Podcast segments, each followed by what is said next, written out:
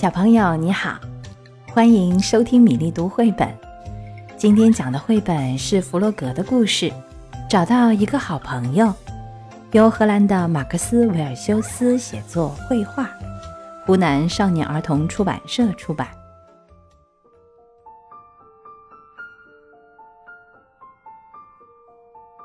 一个秋天的早上，天气好极了。青蛙弗洛格在树林里散步，他看到树上的树叶有的变成了金色，有的变成了橙色，还有的变成了棕色。这个世界真是太美了，弗洛格心里想着。在这一片美丽的色彩中，他突然发现，好像有个什么东西躺在草丛里。弗洛格走到跟前一看，原来那里躺着一个小棕熊。它穿了件红毛衣，睁着一双又圆又亮的黑眼睛，脸颊上还挂着一滴眼泪。弗洛格小心翼翼地把它捡起来。啊，它真可爱！弗洛格想，我要把它带回家，让它跟我住在一起。然后。弗洛格把小熊紧紧地搂在怀里，带着他的这个小小的新朋友朝家里走去。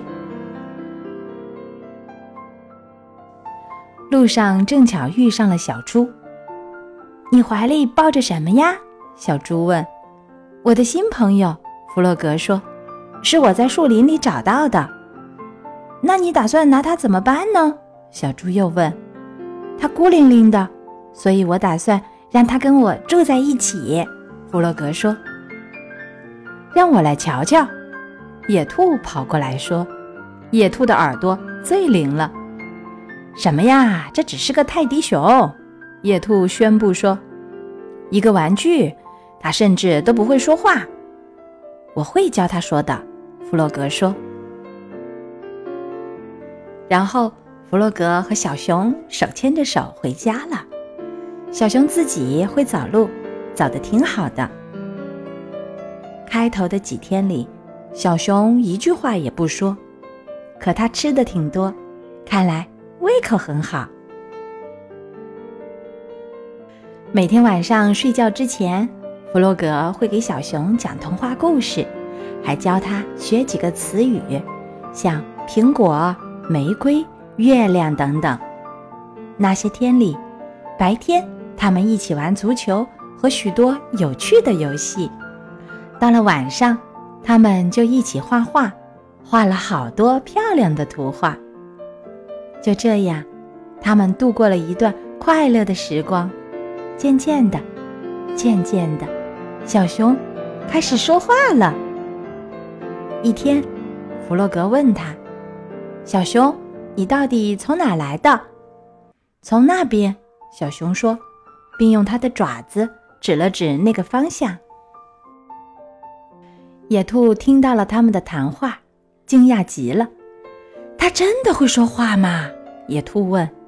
当然，弗洛格自豪地回答：“我教他的。”太不可思议了！每个人都跑来想亲耳听一听。小熊，你真的会说话吗？大家都在问。说点什么吧。大家安静下来，等待着。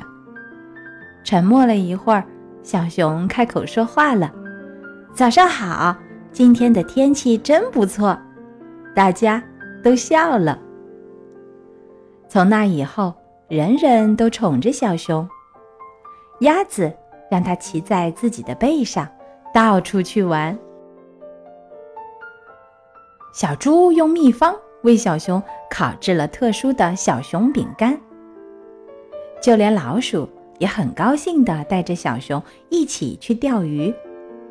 他们都很喜爱小熊，小熊也爱上了它生活中的每一分钟。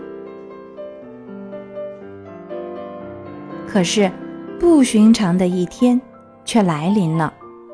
那天，小熊坐在一块大石头上，眺望远处。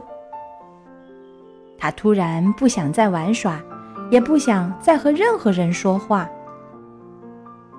就这样，到了吃晚饭的时候，他也不想吃任何东西。小熊弗洛格问他：“你怎么啦？你不舒服吗？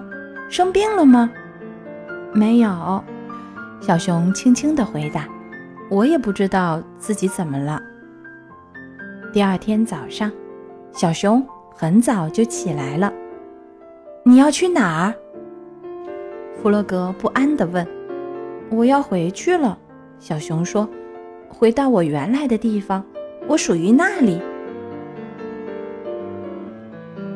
其他动物都跑来看发生了什么事。你要走吗？大家都很震惊。去哪儿？你认识路吗？我会找到回去的路。小熊说。那么毫无疑问了，他真的要走了。大家都挺伤心的。他们为小熊准备了一个帆布背包，里面装满了食物和水，让他带着在路上吃。然后。小熊出发了，要回到它原来的地方。弗洛格的心都碎了。那天夜里，还有第二天的夜里，他躺在床上，却伤心的翻来覆去的睡不着。小熊，我想你了。他忍不住流下了眼泪。到后来，他哭着哭着就睡着了。再后来。有一天早上，很早很早，好像有一个温暖又柔软的小东西爬到床上，挨着他躺下了。弗洛格睁开眼睛，小熊，他欢呼着：“是你回来了吗？真的是你吗？”“是的。”小熊说，“你是我最好的朋友，我属于这里，和你在一起。我知道我再也不会离开了。”然后。弗洛格和小熊一起进入了甜蜜的梦乡。能够找到一个真正的好朋友，是多么幸福的事情啊！珍惜这份友情，因为它会带给你一辈子的快乐。小朋友，你有好朋友吗？跟他讲讲弗洛格和小熊的故事吧。讲完故事，相信你们会更要好的。今天的故事找到一个好朋友，讲完了。如果你喜欢米粒，就关注我的微信公众号吧，名字是米粒读绘本。